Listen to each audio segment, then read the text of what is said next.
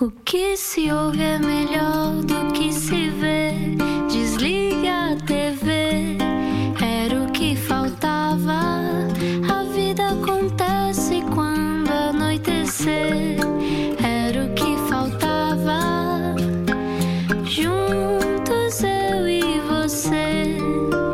Terça-feira, boa viagem com a Rádio Comercial, bom final de dia, bem-vindo à Rádio número 1 de Portugal. Hoje temos uma conversa incrível, mas antes, olá, Ana Martins. Olá, como é que tu estás? Eu achava que a minha vida era difícil, em casa com as crianças, o trabalho e tal. Depois de ver o trabalho da nossa convidada de hoje, pensei, és uma menina. És uma menina, mas olha, tudo começou, ou pelo menos sei que a primeira grande situação foi na Síria. Portanto, vamos começar.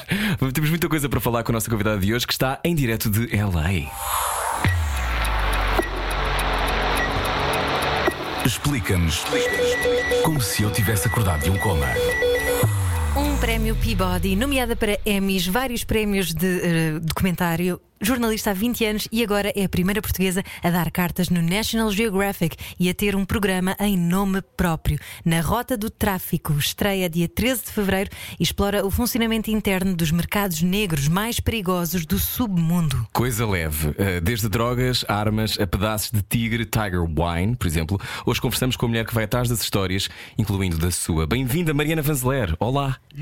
Olá, muito obrigada. Olá, como é que estás? Olá, bom dia, não é? Em LA deve ser bom dia a esta altura. 8 da manhã. Obrigado por falares connosco às 8 da manhã. Quase como se fosse um morning show para ti. Olha, como é que estás? Como é que está a LA nesta fase? Estás confinada? Tu consegues estar confinada? Estiveste no Ghana há pouco tempo, não é? Pelo menos foi a informação Sim, que me acabei de chegou. chegar. A, é, há três dias cheguei do Ghana. Uh, LA está a ficar melhor. Eu passei a, a pandemia inteira a viajar, basicamente. Comecei Uhum. a viajar, começámos a gravar a série 2, basicamente, do, na Rota Uhum. do Tráfico, em julho. Portanto, passei a pandemia a viajar, mas sempre cheio de precauções. Eu e a minha equipa sempre a descer estados e, a, sabes, com máscaras e tudo, Uhum. para, para nos mantermos saudáveis, o que não é fácil. Mariana, eh, para ti é estranho estar a falar português, é que tu não moras em Portugal há 20 anos. Reparaste logo. Não reparei nada, não, não se nota nada. bem, por acaso, não se nota nada.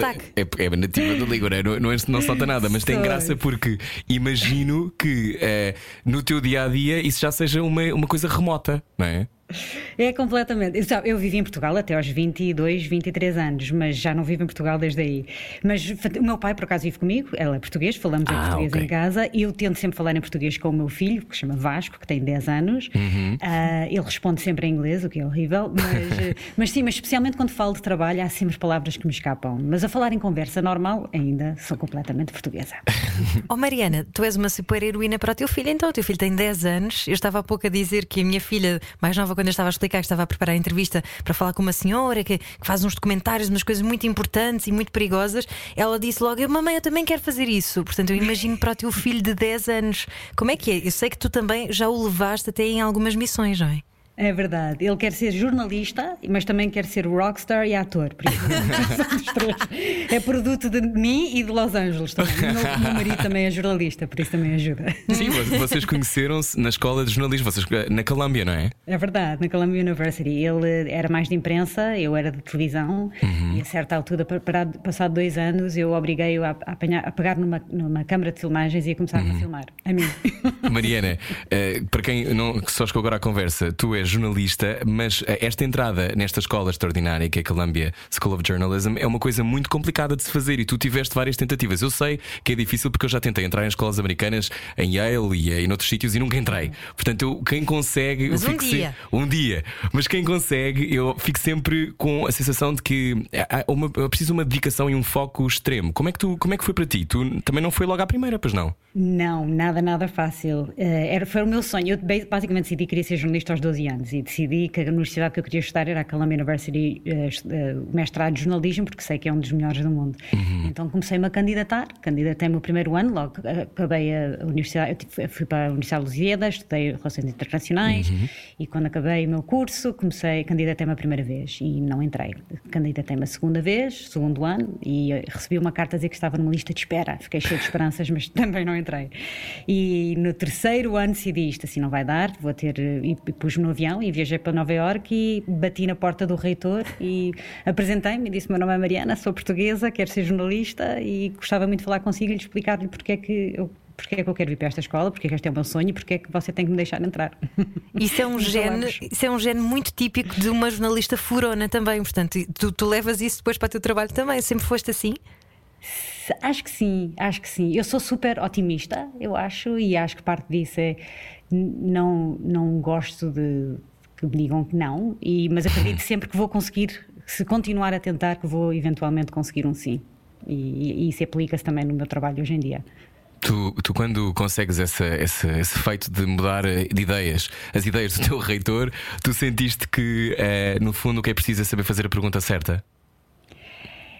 É, o que é preciso é mostrar que se quer mesmo, é continuar a tentar, é não desistir, é acreditar uhum. em nós próprios e continuar uh, e não, não, não desistir mesmo e continuar. Perseverance, como se diz uhum. nos Estados Unidos. Perseverança. Perseverança, uh, exatamente. exatamente. Uh, esse caminho, para quem está a ouvir agora, e daqui a pouco já vamos falar sobre, sobre a tua, esta nova série.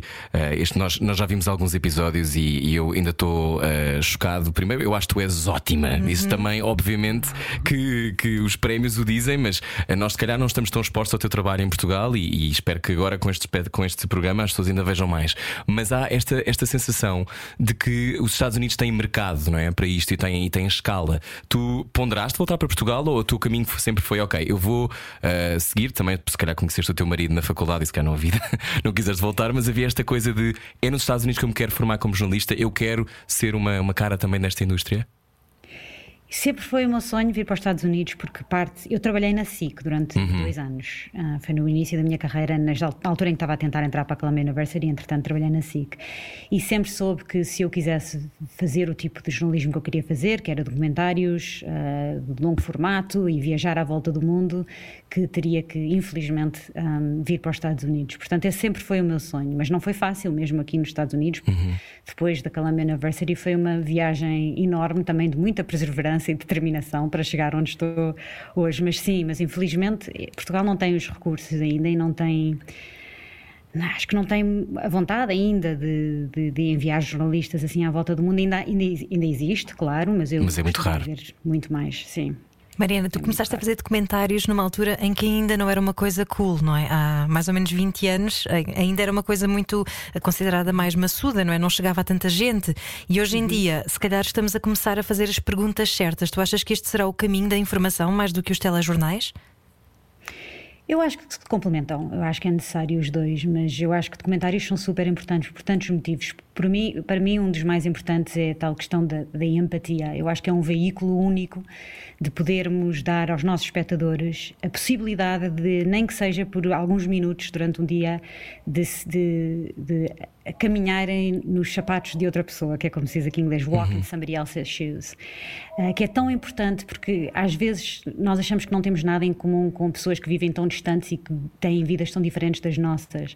E através de documentários, de, de, de, do modo em que conseguimos estar tão perto de uma pessoa, de, um modo tão pessoal em que, que, são feitos os documentários, eu acho que através disso é um, é um veículo único de, de, podermos ver nessa posição e sentir como é que é estar nessa situação. E essa tal é a questão da empatia, que para mim é muito importante. Essa, essa ideia do mergulho, estamos a conversar com a jornalista Mónica. Mónica, não, desculpa, Mariana Vanzeler. Conheço outra Mónica Vanzeler, desculpa. Mariana Vanzeler. Mas um, a sensação que me dá é que esta ideia do mergulho para fazer esse exercício de empatia, tu levas isso e levaste isso logo de início muito a sério. Tu foste para Damasco, na Síria, uh, aos 26 anos. O que é que te leva a ir para a Síria, aprender árabe e fazer a tua. É a tua primeira grande reportagem aí? Foi a primeira grande reportagem como freelancer. Eu, uhum. na Columbia University, ganhei o prémio de melhor documentário do ano. Parabéns. Um, e, muito obrigada. E antes, antes disso, passado um mês, eu tinha acabado de chegar a Nova York e passado um mês foi o 11 de setembro. Aconteceu o 11 de setembro. Eu estava em Nova York, em Manhattan, era uma das únicas jornalistas portuguesas em Manhattan na altura. Portanto, a SIC ligou-me logo e disse: Tens que, Mariana, estás disponível, tens, tens que, se podes ir para Midtown, para o topo de um edifício e fazer um vivo, em direto para Portugal, vai ser a primeira cara que Portugal vai ver. Eu super nervosa, tinha 24 ou 25 anos, nunca tinha feito um direto na minha vida. Super nervosa, tinha a minha mãe na outra linha a ligar-me, a chorar, a implorar-me para eu não sair de casa. E eu explicaram, mãe, tenho que ir porque é o meu trabalho e foi para isto que eu, que eu é isto que eu quero ser, é jornalista. Por isso, entretanto, fui. E lembro perfeitamente desse dia, estava no topo deste edifício, eh, à minha volta estavam todos os jornalistas que eu admiro e admirava, que eu cresci Uau. a ver na televisão, um momento completamente surreal e eu super nervosa. E depois fiz o meu direto e correu bem, consegui falar, pelo menos. e depois, e lembro-me de sentir um tipo, uma euforia e de depois descer para, para as ruas de Nova York, de Manhattan, e começar a ver as primeiras pessoas com os cartazes à procura dos eh, missing loved ones, das pessoas que não, que não encontravam, dos pais, das mães, dos filhos que estavam desaparecidos. E foi o momento primeiro em que eu percebi que esta situação era real e que sofrimento estava toda à minha volta e que esta situação não tinha nada a ver comigo, que era uma situação mundial e que Que era maior do que tu. muito maior do que eu e que e foi nesse momento que eu decidi, ok, eh, o tipo de jornalismo que eu quero fazer não é este de, de fazer jornal da noite, nada que não tenho nada contra jornal da noite, claro, ou de notícias rápidas, mas o tipo eu queria mesmo saber o porquê, como é que é possível uma situação daquele tipo acontecer. E, e queria fazer jornalismo e documentários de longo for- formato. E foi aí que decidi que, ah, passado um ano, que mudei-me para a Síria, para o Médio Oriente, inscrevi-me na Universidade de Damasco ah, para aprender árabe e para estar perto da, da guerra com o Iraque. Na altura, o- os Estados Unidos tinham invadido o Iraque e eu queria, sabia que ia estar perto da ação. Oh, oh, Mariana, isso é de uma enorme coragem. Isso passa-te pela cabeça que, ah, sim, estou a ser corajosa, ou é só uma espécie de ímpeto interior que te atira para, sim, vou matricular-me na Universidade de Damasco. Eh, como é que isto? Porque, porque eu sei que eu acredito, e, e eu e Ana, como é óbvio, e pessoas também que, que estão a ver este programa, se calhar conhecem algum jornalista de investigação, conhecem jornalistas, mas há aqui, eu acho que há uma espécie de ADN particular para isto, concordas? Para esta coisa de ir atrás da história. Não é toda a gente que se muda para Damasco. Não, não, é verdade. Não, eu lembro perfeitamente de contar às minhas amigas em Portugal e à minha família e acharem que, mas porquê? Mas estás doida? Vais fazer o quê? Tão perto da guerra, sabes lá o que é que vai acontecer? Um regime autoritário como a Síria e, ainda por cima, completamente sem dinheiro. Basicamente, era jornalista freel- freelancer, não tinha, um, não tinha dinheiro. Tinhas a rede de uma emissora que te protegesse, não é? Não, não tinha nada. E então o que eu fiz foi, chegando à Síria, comecei a comprar tapetes sírios e a enviá-los para a minha mãe. Isso é um sonho, tu vendias tapetes sírios para te manteres É lá. sério. Sim, completamente. Isso é incrível. Tinha, tinha uns eh, chás da tarde, o chá com as amigas, em que trazia os tapetes, mostrava os tapetes às amigas e comprava os tapetes pelo do- dobro do preço que eu tinha comprado. Foi assim que eu, consegui viver da Síria durante um tempo. Mariana, tu entretanto já passaste pela Uganda, Síria, Nigéria, são sempre cenários muito complicados e tu, enquanto mãe, hum, como é que é fazer reportagens sobre mães, crianças em perigo? Isso também mexe contigo. Mexe imenso. É, Eu acho que tudo mudou depois de ter sido mãe. Hum, em relação ao. é, mais uma vez, eu vou falar várias vezes na palavra empatia, porque para mim é muito importante, mas tem a ver- é isso, é porque é muito mais fácil para mim agora, quando ouço histórias de, de- de sofrimento de mães e de famílias, de, de entender o que é que é, o que é que é o sentimento de ser mãe, o que é que é o sentimento de perder um filho, por exemplo, ou uma filha. Hum, e então tudo mudou. Essa a capacidade de, de sentir e é muito maior hoje em dia. Eu acho que é uma, é uma característica muito importante para os jornalistas. Eu acho que às vezes eh, se tem a ideia que os jornalistas, por verem coisas, eh, tanto sofrimento à volta do mundo e tantas tragédias, que se pode perder um pouco essa, ah, o sentido de emoção, ou o sentido dos senti- sentimentos em geral. Ah, e, e eu acho que é uma, uma- que é uma capacidade muito, muito importante de termos conseguirmos manter esses sentimentos, porque são importantes para as histórias que contamos e que são importantes para as pessoas, para podermos transmitir essas histórias e para as pessoas poderem sentir o que é estar nessa posição. Estamos a conversar com, com Mariana Vanzeler e a minha pergunta tem a ver com outra coisa, que é naquilo que, quando há, quando há perigo, e falaremos muito de perigo durante esta entrevista e de risco, porque, sobretudo, este teu novo programa, tu vais a, a zonas difíceis e, e- e pronto, e, e já percebi que és uma, uma perita em eh, fazer aquela coisa do vamos keep walking, keep walking, keep walking. uh, tipo, let's, not, let's smile, let's smile. Eu, eu percebi que eras e que e eras fria, fria e, com uma, e ao mesmo tempo com uma, com uma doçura que é desarmante, não é? Que é uma coisa. Eu, eu lá uma altura num, num dos episódios que eu já daqui a pouco já vou falar, episódios dos tigres, que eu gostei muito, já falaremos sobre isso, mas há aqui uma coisa, é uma lógica de serviço aos outros que te impele e que te ajuda em momentos de maior perigo, Mariana? Acho que sim. Eu acho que é eu falo sempre em tratar toda a gente com, ao mesmo nível, com o mesmo respeito, uhum. com a uhum. mesma confiança que gostamos de ser tratados. E se eu chegasse a uma situação, por exemplo, em que estou com o cartel da Sinaloa e que estou rodeada de pessoas com armas, com AK-47s uhum. e AR-15s, e se eu começasse uh, com, a agir como se estivesse suspeita ou com, com nervosa uhum. ou com medo.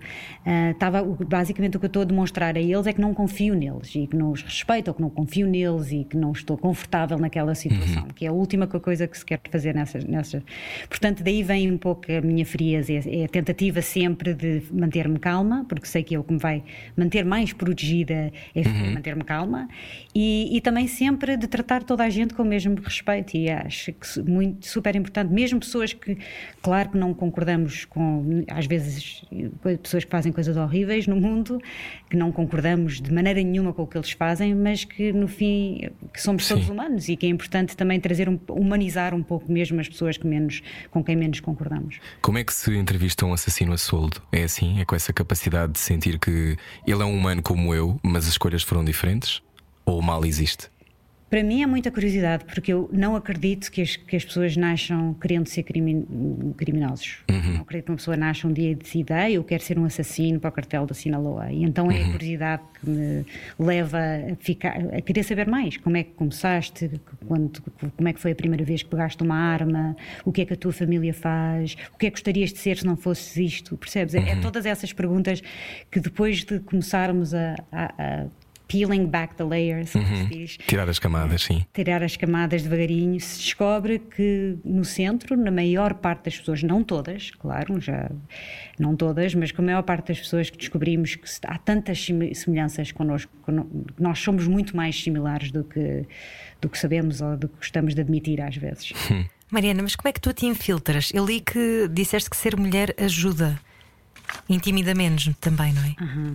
Não é nada fácil. Essa é a parte mais difícil do meu trabalho, é conseguir obter acesso a estes grupos criminosos à volta do mundo. Um, que és são... quase uma polícia à paisana, mas uma jornalista à paisana, em algumas situações, deduzo. É, é, são é, chamadas, encontros, eh, às vezes encontros à meia da noite em que sou só eu que vou para eles me conhecerem e verem que podem confiar em mim. Uh, são, vários, são várias tentativas e para cada sim que recebemos, eu acho que recebemos dezenas, às vezes centenas de não. As pessoas que dizem não, estás maluca, não vou nunca fazer isto, mas ao fim, tanto, lá está a perseverança e determinação, às tantas conseguimos que alguém aceite. E eu acho que é uma, uma combinação de fatores. Um é sim, eu sendo mulher, acho que sou vista como menos ameaçadora do que homens. Acho que também, como mulher, temos mais empatia do que os homens Portanto, estamos ali uhum. sempre, eu digo sempre, estou aqui não para julgar, estou aqui para, para entender. E eu acho que há uma necessidade enorme das pessoas, que toda a gente, eu acho que todos nós partilhamos uhum. isso, de querermos ser entendidos e ser ouvidos, não é? De ser ouvidos. Uhum. Mas ao mesmo tempo tu e... dizes. Sim, desculpa. Não, não diz. E ia dizer que ao mesmo tempo eu vi uma apresentação desta tua nova série um, em que dizes que também não queres transformar os criminosos em heróis porque também podes eh, incorrer nesse, nesse perigo, não é? De, de repente. Ao dar, ao dar voz, não é? Mas, mas isso ao mesmo tempo é o trabalho do jornalismo, não é? Que é, é profundamente fascinante e, e, existe ao longo. Eu acho que hoje consumimos, como estavas a dizer, Ana, há pouco, cada vez mais as pessoas consomem documentários e têm opiniões. E, uhum. por exemplo, este episódio em que tu mergulhas no, no tráfico de animais selvagens e do que se faz com, com muitos animais selvagens eh, na Ásia e também, por exemplo, nos Estados Unidos, com a quantidade de zoos que existem. E, uhum. e as pessoas que seguiram o Tiger King na Netflix sabem do que é que estamos a falar. Uh, e tu entrevistas o, o, as pessoas, que eu fiquei em Carl Baskin, um, é, eu fiquei com a sensação de que é muito difícil. Um, e tu fazes isso de uma forma magistral de humanizá-los, mas não, lhes, não, não dar a, a sensação de que estás a dar ali uma passadeira vermelha para se desculparem, não é? Não, o meu trabalho como jornalista ali é para fazer perguntas difíceis e faço sempre, mesmo em situações com pessoas que, se, que estão armadas, por exemplo, ou que já, às vezes até, por exemplo, fazendo reportagens no México com, com, os vários cartéis, uma das coisas que me dizem sempre é podes perguntar o que quiseres, uma coisa que não podes perguntar é qual é o cartel a que eles estão associados, porque isso é muito perigoso e as pessoas não gostam de ser de, de receber essa, não querem uhum. responder, portanto não gostam sequer da pergunta. Mas eu faço essa pergunta sempre, não, não no início, ou no final final da nossa entrevista, depois de eu sentir que as coisas já estão um bocadinho melhores, que a pessoa já está mais calma, no final faço sempre essa pergunta. Quando eu sinto que é seguro fazer essa pergunta, uhum. por exemplo. Portanto, o meu papel como jornalista ali é sempre fazer perguntas difíceis, mas é também, eu acho, no meu caso, hum, humanizar. E eu acho que a parte de não fazer as pessoas serem heróis uma das partes mais importantes nas entrevistas que faço é também mostrar, às vezes, quando existe, remorso que existe, uhum. mesmo nos assassinos do cartel do Sinaloa, mesmo uh, em, em, Na prostituição, na, no tráfico de pessoas. Sex trafficking, exatamente. Uhum em várias das pessoas, na maior parte, existe sempre um, lado de remorso. E eu acho que isso é muito importante uh, para, para, mostrar, outra vez, a humanização destas pessoas. Mas nesse caso dos tigres, vou dizer que, entrevistando o Doc Antle, que era um dos. De, sim, sim. Do Tiger King, foi difícil, porque ele foi difícil humanizar ou foi difícil até ter qualquer tipo de empatia com ele. Oh, Mariana, é, isso, é por isso que eu acho, é por isso que eu acho que não enverdei também pelo jornalismo, porque uh, eu, uma coisa que estamos a fazer, nós temos alguns espaço e muito mais espaço do que os jornalistas para demonstrar emoção, porque eu acho que estava com uma cadeira na cabeça do Doc Antle. A partir do momento em que ele diz: Não, porque estes, davas, estes defensores dos direitos dos animais é como a, são como a Al-Qaeda. E o teu ar, e o teu ar é, parado a olhar para ele do género: I think that's a stretch. Ou seja, eu acho que estás a esticar-te um bocado, acho que isso é um bocado demais. É, ou seja, a tua a capacidade de não te passares, é, isso é o quê? Tu fazes, eh, fazes meditação, fazes, eh, corres, como é que tu descobriste esse sítio de uma calma perante um, uma coisa dessas, umas frases dessas? Por dentro está tudo bem escondido por dentro. por dentro estou a fazer jiu-jitsu com a pessoa ou contra a pessoa. Uh, sabe, eu acho que uh, muitas vezes a melhor coisa a fazer é deixá-los falar, porque eles conseguem pôr uma corda à volta do próprio pescoço. E que foi nessa situação. Eu deixei uhum. ele falar, fiz-lhe perguntas difíceis, mas no fundo deixei-o falar. E eu acho que qual, qualquer pessoa que veja esse documentário e que veja uhum. as coisas que ele disse e as respostas dele vai ver que ele de facto está completamente um, uhum. E as coisas que eu, acusa, que eu acho que ele faz e que onde é que vai o dinheiro e o que é que ele faz aos tigres e tudo isso, ele, ele confessou e, de uma as maneira. de tigres, sim, sim, sim, exatamente. Nós vamos continuar a falar daqui a pouco sobre este Na Rota do Tráfico, o novo programa de Mariana Vanzeler. Venha daí, há mais depois disto. É só esperar um minuto. Baralhar e voltar a dar. Era o que faltava na Comercial. Seja bem-vindo à Rádio Comercial. Estamos em direto para Los Angeles, nos Estados Unidos, com Mariana Vanzeler. Hoje estamos chiques. Mariana, muito obrigado por nos dar esta hipótese de dizer isto, que estamos em direto para LA, onde é muito cedo. Como é que funciona uma primeira ida? Uh, uh, vais fazer este teu programa que tem oito episódios, já estás a gravar a segunda temporada, oito episódios que estreiam dia 13 de fevereiro, uh, na Rota do Tráfico. Como é que começa a preparação disto? Tu tens um kit de roupa que usas sempre quando vais entrevistar assassinos? como é que funciona? tens uma, uma espécie de. Levas uma, uma pulseira de, de Iemanjá para te proteger? Como é que isso funciona? Um olho de boi, como é que é? tenho, tenho os santinhos todos que a minha família é muito católica em Portugal me dá todos os Sim. Como é que partes para, para, uma, para uma temporada ou para um início de, de documentário? E tu já foste, por exemplo, nomeada para Emmy, entre outras coisas. Como é que se começa? Começa-se por onde? Oh, meses e meses de preparação. Tenho uma equipa espetacular aqui em LA, eh, uhum. uma equipa de pessoas com muita experiência já neste tipo de comentários e são meses de preparação para ganhar acesso, para obter acesso a esses grupos, porque muito do acesso que obtemos é acesso, acesso sem precedentes, completamente, que nunca ninguém conseguiu entrar uhum. nestes mundos, nestes submundos. Portanto, são meses e meses de preparação, depois de treino, de segurança, de ter de, de planos postos para, para sabermos se, há, se, haver, se houver alguma coisa que acontece que não estamos preparados para sabermos o que é devemos de fazer, tudo isso. Mas que acontece sempre, não é? Porque o documentário é super sempre, imprevisível. Sempre, sempre, sempre. Mas ao menos temos um plano para se as coisas não eh, acontecerem como planeadas. Temos vários planos atrás de planos, é o que acontece sempre. Oh, Mariana, tu... é- diz, diz, diz, desculpa, continua. Em, em termos de. Vou só dizer duas coisas que eu ponho sempre na mala comigo. Ah, boa. São as minhas botas Blundstone, são botas australianas que eu uso sempre e levo para todo lado comigo, que, que já as tenho há vários anos, e são os meus óculos da Fora, que é uma marca portuguesa. Pois é! Eu vi esses óculos são da fora. São da Fora e eu recebo tantas pessoas a perguntarem-me. Eu, aliás, acho que a Fora me devia dar óculos grátis, porque. Patrocinada. Depois disso, acho que vou, enviar para ela. Nada como enfrentar um cartel com óculos portugueses. Acho que faz todo o sentido.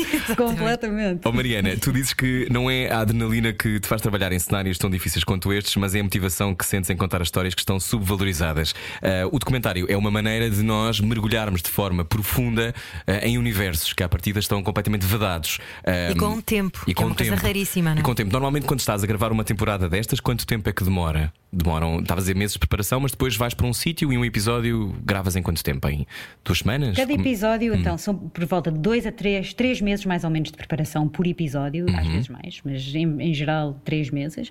E depois são três semanas a gravar, às vezes temos que voltar, portanto, às, às vezes um bocadinho mais do que isso. Um, e depois são três a quatro meses de edição, de pôr o documentário, de fazer com que o documentário, de acabar com o documentário. E portanto, são oito na primeira temporada e são dez agora na segunda temporada que estamos a trabalhar. Portanto, começámos a trabalhar no, na Rota do Tráfico há mais de dois anos, há dois anos e dois meses, e isso foi, estreou aqui nos Estados Unidos agora há um mês. Hum, portanto, foram dois anos de trabalho muito árduo até ir para o ar.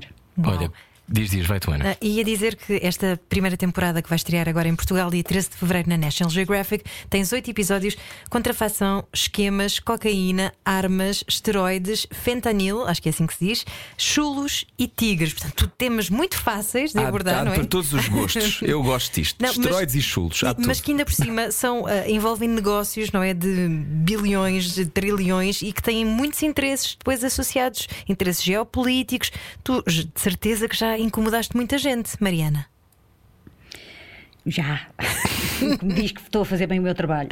Exatamente. Tem muita gente que não gosta de mim. Mas sabes o que é, que é interessante que eu acho que pessoas- a maior parte das pessoas não sabem? É que a economia, metade da economia global são, estes, são estas economias informais, ou cinzentas, ou negras, mercados cinzentos e negros. Metade. Portanto, metade da população global trabalha em mercados informais, em mercados negros e cinzentos. Eu acho que a maior parte das pessoas não sabem isso. E então a ideia de trás dessa, desta série foi exatamente esta: como é que é possível termos metade do mundo gerido por isto e, e sabermos tão pouco sobre estes submundos. Sim. E embora sejam perigosos e difícil- de difícil acesso, têm um impacto enorme nas nossas vidas diárias. Eu acho que sabemos pouco, mas é, é verdade. E então é por isso que decidimos fazer este documentário. Como é E claro, e existe corrupção no mundo, portanto, em muitos destes, destes casos e destes temas que abordamos, ah, os governos, as autoridades exi- fazem parte do- destas Claro. networks e fazem dinheiro com muitos destes, destes mercados. São parte ativa, não é? Uma, uma das, estamos a conversar com a jornalista Mariana Vanzeler.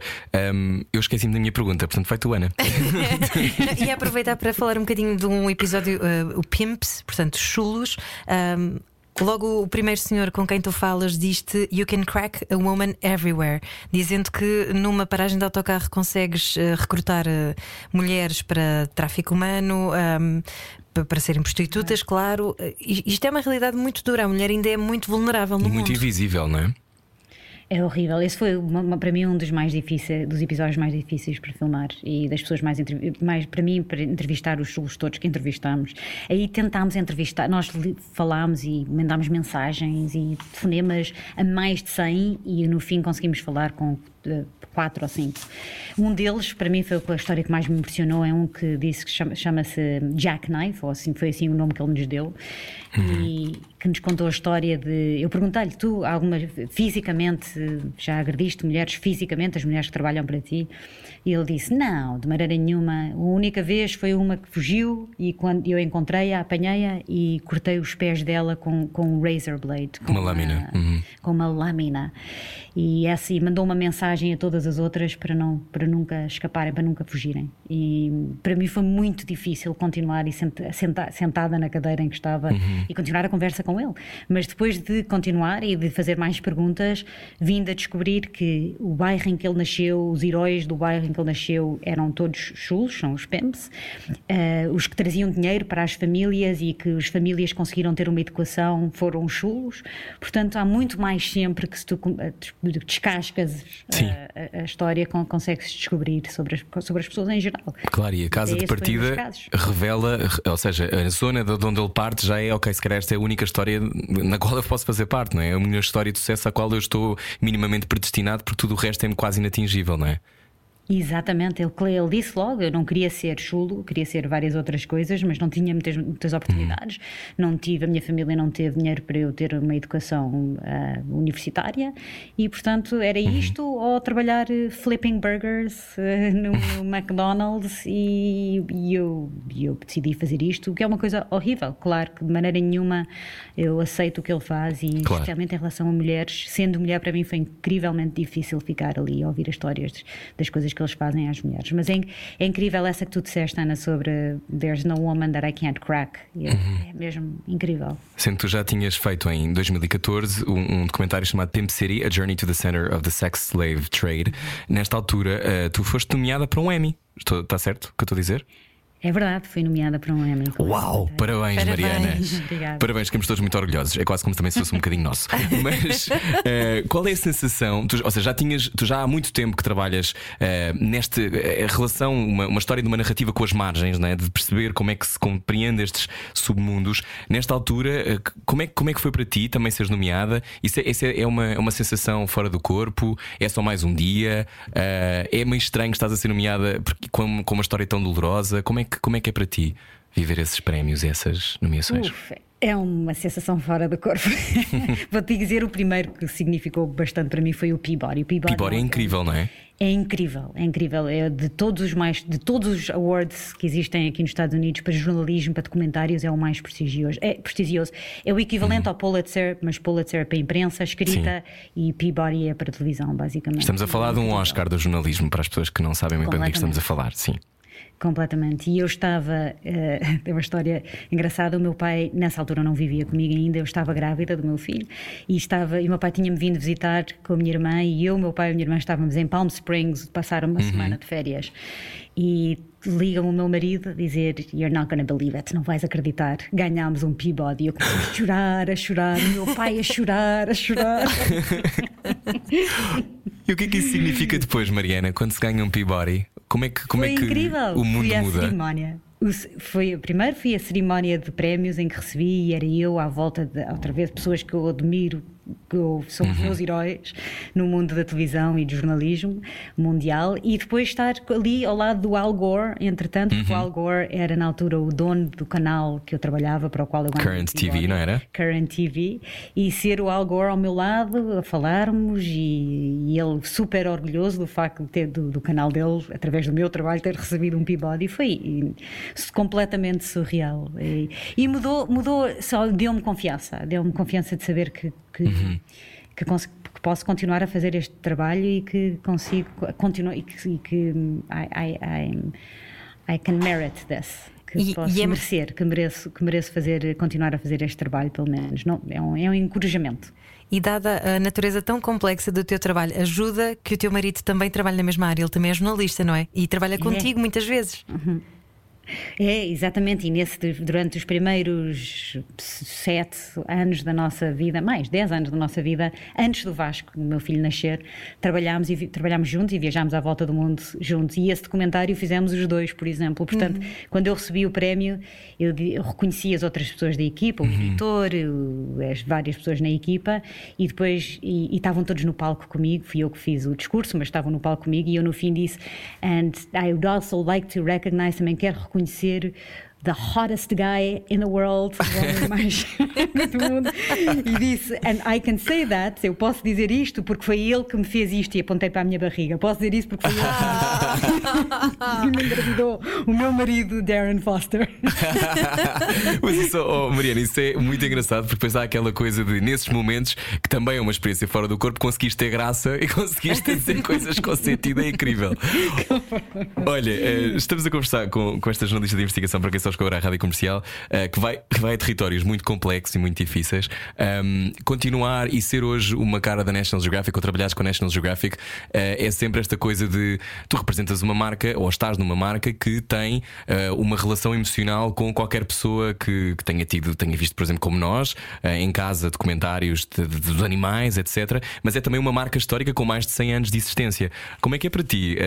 Uh, ires a um sítio e dizes que és uma National Geographic Reporter é uma coisa também que nunca deixa de ter graça a dizer.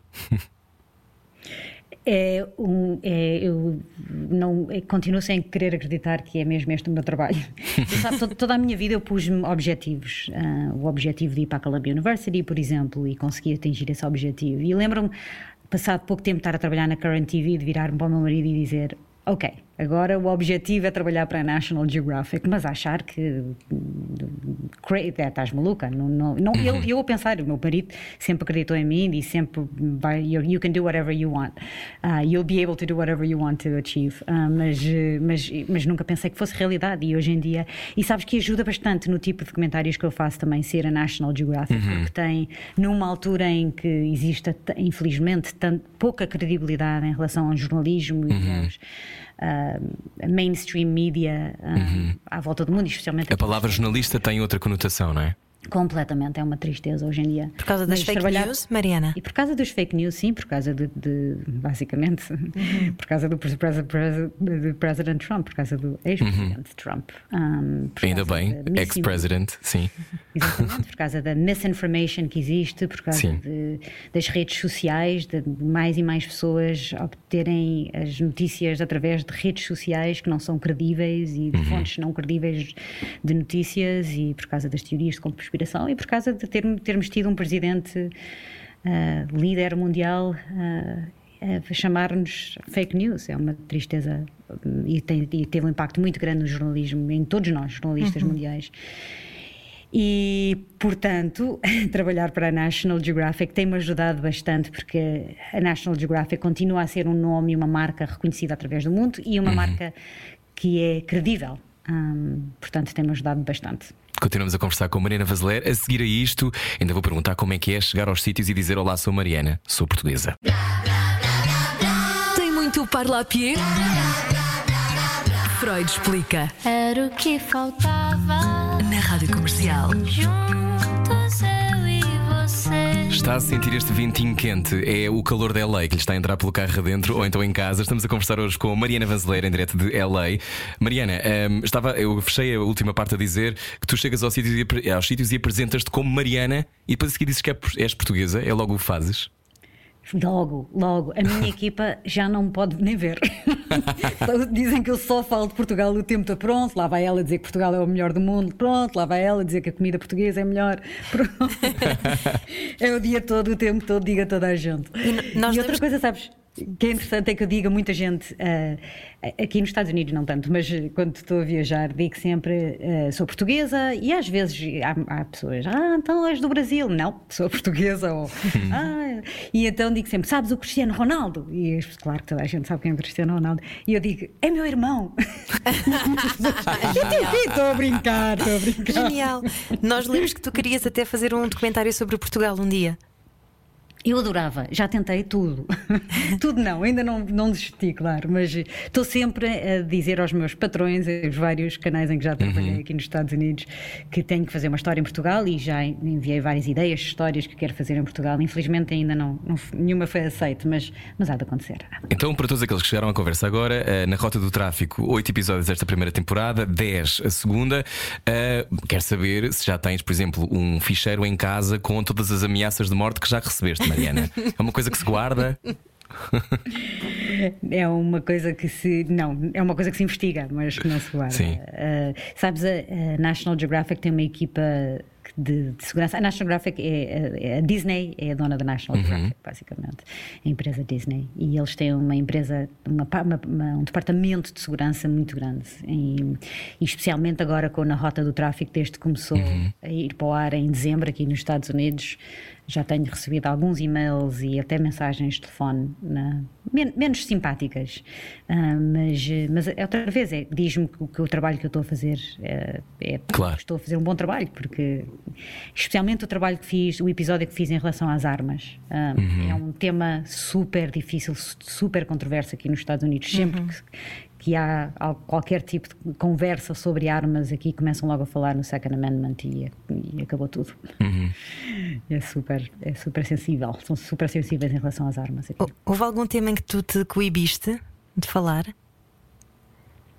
Não, sabes, tenho ah, algumas dos documentários, dos episódios ou das histórias que queríamos contar para esta série ahm, eram, foram em, eram em regiões em que havia algo- uma grande ameaça de terrorismo e de grupos de, de terroristas que sequestram estrangeiros, basicamente. E então aí, mesmo nós pensando em ir, disseram-nos logo que de maneira nenhuma não podem ir.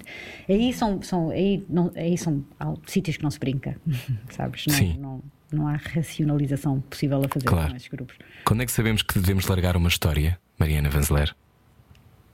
Nunca. Nunca. Nunca, nunca, a não ser que seja a pôr em perigo a mim ou ao meu, à minha equipa ou às pessoas que vão falar connosco, por exemplo. Se não houver esse perigo de risco de vida, eu acho que as histórias são para ser contadas e quanto mais, mais difíceis ela, é- essas histórias são, mais importantes elas geralmente são. Claro. Eu falamos, falaste um bocadinho sobre, sobre como a palavra jornalista, o nome jornalista, perdeu credibilidade ao longo dos últimos anos, por muito efeito de, de vários líderes mundiais que, que se dedicam a, pá, a descredibilizar a imprensa e, é- e- e é assim também que se tornam mais fortes e, e criam alguns regimes proto-ditatoriais. Dividir para reinar. não é? Exatamente. A, a nossa pergunta, ou a minha pergunta neste caso é: hum, como é que se dá a volta a isso hoje, Mariana? É através também de muito deste trabalho de investigação que comprova que só se houver uma equipa dedicada a isso e, e que vá até ao fundo das questões é que se consegue também extrair factos. É por aí? É nesse, é nesse investimento? Eu acho que sim, e é uma responsabilidade maior ainda de nós jornalistas de sermos sempre, de procurarmos sempre a verdade e de sermos factu- factualmente corretos sempre, e é aí que podemos ser diferentes e mostrar que somos eh, superiores aos outros, eh, eh, aos outros canais de informação que, que dizem mentiras, que that spread uh, lies.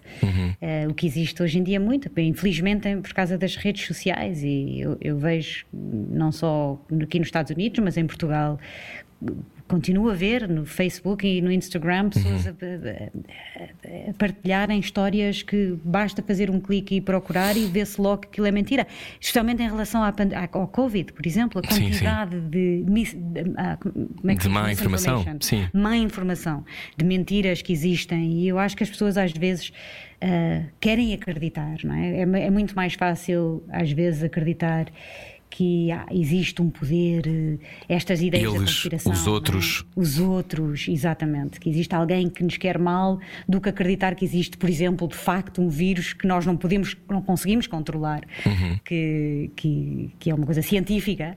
Claro. E às vezes é só, é só é, é procurar e é, é dar factos ah, objetivos. E é do domínio do bizarro, não é? Essas reações, porque nós estamos habituados a ver, aliás, quando foi agora, ah, quando de repente começou também a usar máscaras nos Estados Unidos, etc., pessoas que iam, aliás, houve vídeos completamente, esses também virais, em que ah, conseguias ver pessoas arranjar soluções para dizer, né, em pequenos parlamentos ou, ou em vários pontos dos Estados Unidos, a dizer isto está a controlar o meu aparelho respiratório, eu mereço ter controle sobre o meu aparelho respiratório. Ah, em Portugal, este, este tipo de reações são muito menos comuns, mas de repente há os médicos pela verdade, os bombeiros pela verdade, os escriturários pela verdade. De repente chegamos ali a um ponto em que, eh, para ti que estás fora, como é que vês Portugal? É, eh, avançou muito, não é? Desde que, desde, que, desde que não vives cá, mas tu ainda, ainda, ainda sentes que temos também caminho a percorrer nesse aspecto, porque de repente estamos a replicar também fenómenos que não parecem de origem portuguesa. Concordo. Uh, para ser muito honesta, uh, tenho, tenho, tenho medo do que se passa em Portugal às vezes. Uhum. As coisas que. As, as, eleições que acabaram de acontecer, uhum. alguns dos candidatos, uh, algumas das coisas que eu vejo a serem ditas aí que me fazem lembrar muito o que se passou aqui nos, nos últimos quatro anos nos Estados Unidos. Uhum. Claro que eu acho que é um nível muito menor, graças a Deus, mas mas uh, existem coisas muito semelhantes e, e, e, e, tudo tem um começo, não é? E depois começa-se por aí e, de repente chega-se ao que se chegou aqui nos Estados Unidos, com o, o ataque ao Capitol, por exemplo, com o Sim. grupo, com os Proud Boys, com quem eu passei tempo. De, um dos episódios que nós estamos a fazer agora para esta nova temporada é sobre o tráfico de ideias e de ódio, de ideologia. Uau. Que eu acho Missionários que é mais do ódio, relevante é? Muito importante, Mariana. Do que nunca. E infelizmente eu acho que essa, essa, essa partilha desta, destas ideologias de ódio um, existem à volta do mundo inteiro e estão, em, estão a aumentar à volta do mundo inteiro e em Portugal também. O que é que sentiste tu que, que, moras nos Estados Unidos há tanto tempo com essa, essa invasão do Capitólio? Para nós foi, foi uh, chocante, mas para quem vive nesse sistema uh, tão uh, defensor das suas instituições, tão militarizado e com tanta segurança, o que é que tu sentiste, Mariana? Ah, uma tristeza enorme. Ainda por cima eu conheço uma das pessoas que lá estava. Eu tinha passado, uhum. há uns meses, passei um fim de semana com os Proud Boys, que é um grupo uh, extremista aqui nos Estados Unidos, uhum. de extrema-direita, e um dos uh, líderes do grupo, uh, já vi vídeos dele dentro do Capitólio e. E foi uma tristeza enorme de saber que eu falei com esta pessoa, que não concordei com a maior parte das coisas que ele disse, mas que que sei que tem família e sei que, hum, que é uma pessoa. com ele e que é uma pessoa. E depois ver ele de repente dentro do Capitólio aos gritos e a, a, com ameaças, a ameaçar pessoas e o grupo com que ele estava a, a uhum. ameaçarem pessoas. E foi uma, uma, tristeza enorme. E como dizes tu num, num país em, em que uma das coisas que eu admiro tanto é é de facto são os, as instituições democráticas deste país que funcionam geralmente tão bem e ver isso foi uma, uma doeu mesmo no coração. A mim e ao meu marido estávamos aqui claro. nos escritórios os dois e não queríamos nem acreditar.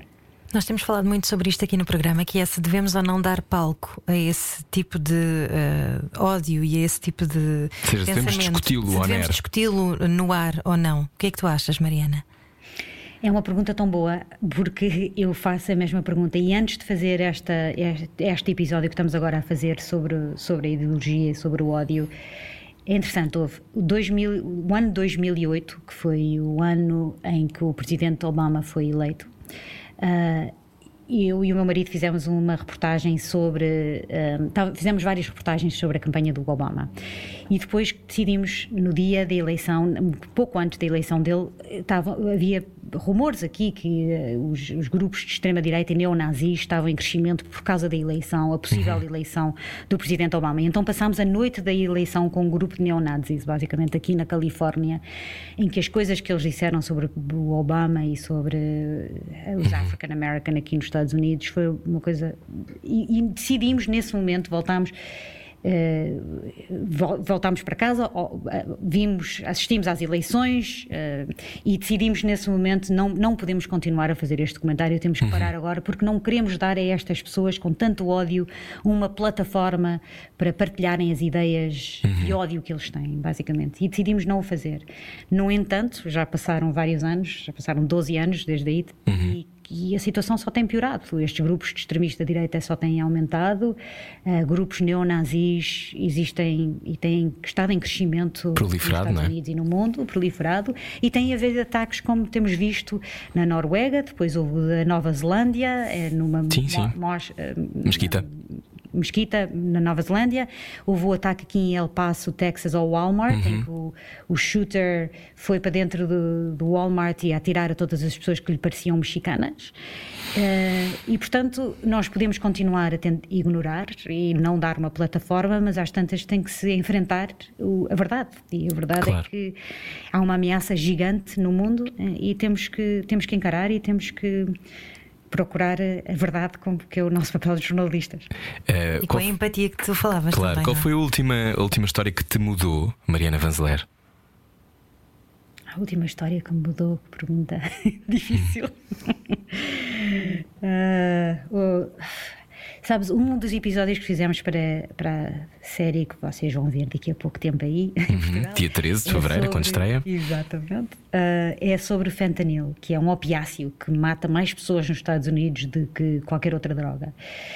E que está em crescimento no mundo inteiro, aliás. Mas é uma droga Nos legal? Estados Unidos. É uma, não, é ilegal. É uma droga que é dada por médicos a pacientes geralmente com cancro ou para pacientes terminais que estão à beira da morte. Mas que começou a ser utilizada ah, como substituto de heroína nas ruas dos Estados Unidos e começou a ser fabricada pelo cartel da Sinaloa. E eu já faço reportagens sobre o- a crise, a epidemia dos opiáceos aqui nos Estados Unidos há vários anos. Aliás, foi com um destes documentários que eu ganhei um Peabody. E então, para, ir, para esta é? série, exatamente. Que e é para esta muito- série Desculpa, que é desculpa, estava só, similar. só para situar, é porque é uma, é uma droga que é muito consumida também nos Estados Unidos, não é? Super consumida. Uhum. Ah, é, e é a maior eh, culpada. Estes opiáceos, fentanil, heroína e, e Uhum. são todos. Eh, de- de- são basicamente são os responsáveis pela grande epidemia dos opiáceos que existem aqui e das- da maior parte das mortes em relação às drogas que existem Uhum. nos Estados Unidos. E então nós seguimos a, a rota do, para esta série, para o- na, na rota do tráfico, nós seguimos a rota de um dos, do fentanil desde que chega à costa do México através de barcos, grandes embarcações de carga que chegam da Ásia e nós assistimos a serem entregues nas mãos do cartel da Sinaloa no meio do mar ah, ah, e, e depois a serem trazidas para os laboratórios e a rota total até a chegar aos Estados Unidos. E um dos últimos pedaços que nós filmámos foi uma, uma mulher grávida, na altura, hum, eh, com um carro com 5 kg de fentanil, a cruzar a fronteira do México para os Estados Unidos. E nós estávamos noutro carro, mesmo atrás dela, a filmar ela a cruzar e entrar nos Estados Unidos. E para mim foi um momento super difícil, porque foi saber que exatamente o que é que podiam fazer estas drogas, que podiam matar pessoas nos Estados Unidos, sabendo que eu passei tanto tempo com mães que perderam filhos e filhas eh, para estas drogas, e ao mesmo tempo sabendo que esta senhora que estava a passar as drogas era mãe, ela era mãe, tinha filhos em casa e que estava grávida, e o que, o que iria dizer para ela e para a família se ela fosse apanhada e presa. E houve em mim um momento de, de mais difíceis na minha vida de jornalista foi, por um lado, eu não queria que ela fosse apanhada, porque tinha estado passar tempo com ela e sabia exatamente o que é que isso ia dizer para os filhos dela mas por outro, eh, sabendo perfeitamente que não queria que as drogas passassem. E foi super difícil. E Como é que não intervens, não é? cabeça- exatamente, e sabendo o tempo todo que na minha cabeça tinha as mães dos tais crianças que tinham morrido e filhos e filhas que tinham morrido, e sabendo como é que elas me iam julgar neste momento. eh, eh, No difícil. peito de uma jornalista também bate um coração. Sim, espero que sim, para sempre. Para sempre. Ô Mariana, como é que no meio disto tudo tu já testemunhaste muita violência, já falaste com muitas pessoas cujas vidas podem nunca mais se reerguer? Como é que, hum, devido às escolhas que fazem, mas também devido aos contextos em que existem, ah, como é que tu não perdes fé nos outros? Eu acho que pelo contrário, aliás, sabes que esta, as minhas viagens à volta do mundo que me têm mostrado que mesmo a falar com as pessoas à margem da nossa sociedade, as pessoas que são mais eh, estereotipadas, eh, stereotyped, Sim, eh, sim. mais estigmatizadas da nossa sociedade, que são estes criminosos e assassinos e traficantes de drogas e de armas, que mesmo com estas pessoas que eu consigo encontrar semelhanças e que eu consigo humanizar ah, e, e encontrar pessoas que são ah, relatable, ah, que, que eu me consigo encontrar partes de mim e das pessoas que eu gosto neles, entendes? Sim, sim. e que mesmo encontrando isso às margens da nossa sociedade, que me dá uma nova visão otimista e positiva sobre o mundo em que vivemos. Isso é também um superpoder, Mariana.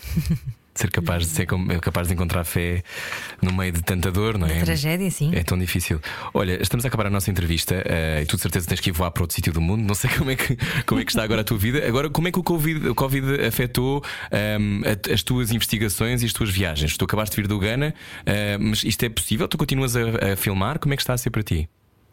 Continuo, temos estado a filmar desde julho do ano passado, Uhum. sem parar. Ah, tem sido super difícil, vários testes, várias reuniões e telefonemas de segurança e máscaras e tudo para manter-nos todos saudáveis, mas uma coisa que temos reparado é que por causa do Covid tem havido uma explosão gigante de mercados negros à volta do mundo. Portanto, Claro. mostrou-nos que é mais relevante e mais importante do que nunca fazermos este tipo de série que fazemos agora.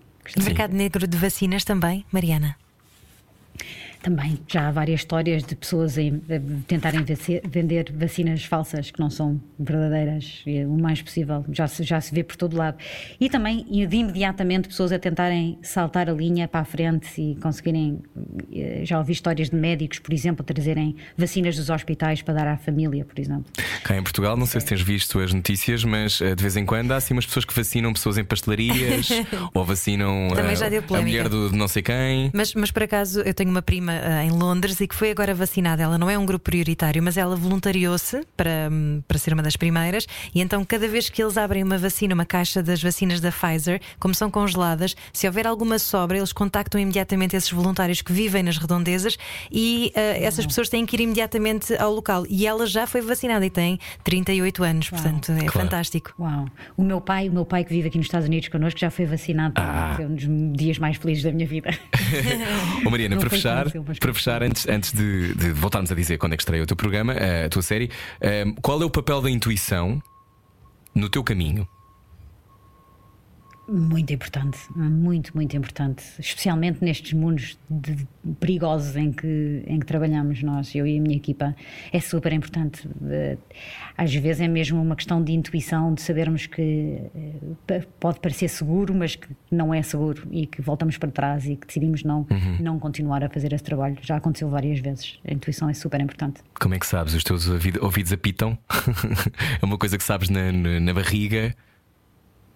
Eu acho que é uma intuição de entender os outros mais, mais do que a situação, é mesmo uma questão, humana, é de conseguir de ver através da outra, das outras pessoas. E tens que ser muito rápida right também, não é? A through decidir.